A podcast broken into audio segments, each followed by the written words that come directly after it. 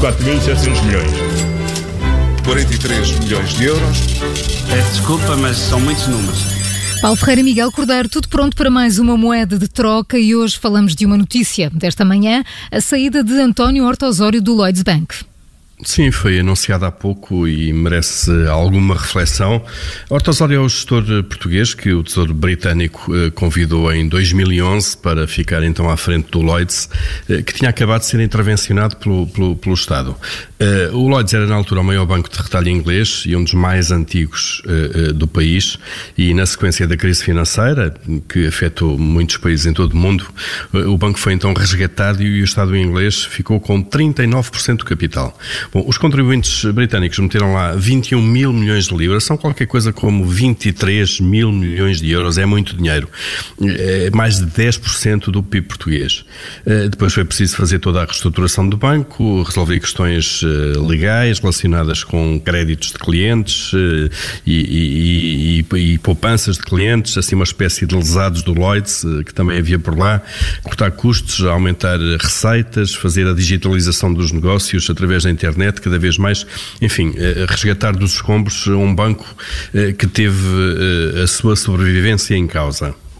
É sim muito trabalho para o Horto Osório, que foi contratado ao Grupo Santander diretamente pelo governo britânico para, para liderar esta tarefa que agora vai dar como concluída.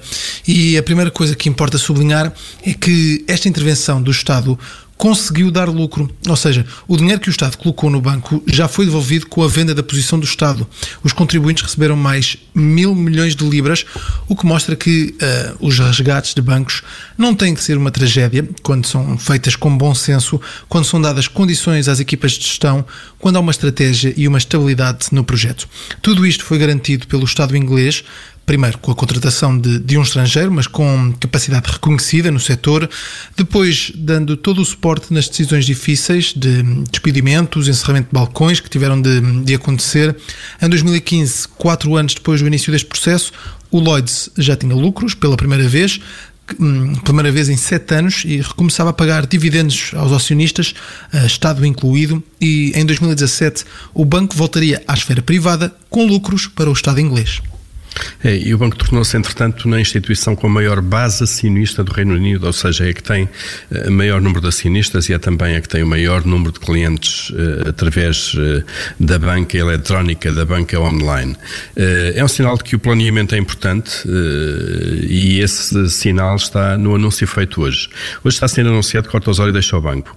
Não é este ano, não é daqui a um mês, é daqui a um ano, em junho de 2021. Até lá vai concluir o, o plano traçado uh, para o banco em 2018 e os acionistas têm assim tempo para preparar a sua sucessão. Uma lição a reter aqui: uh, as instituições, a sua cultura e a sua prática são fundamentais para conseguir bons resultados, mesmo quando eles parecem impossíveis ou muito difíceis. Moeda de troca nas manhãs 360, sempre com o Paulo Ferreira e Miguel Cordeiro, na Rádio Observador e também em podcast. 4.700 milhões. 43 milhões de euros. Peço desculpa, mas são muitos números.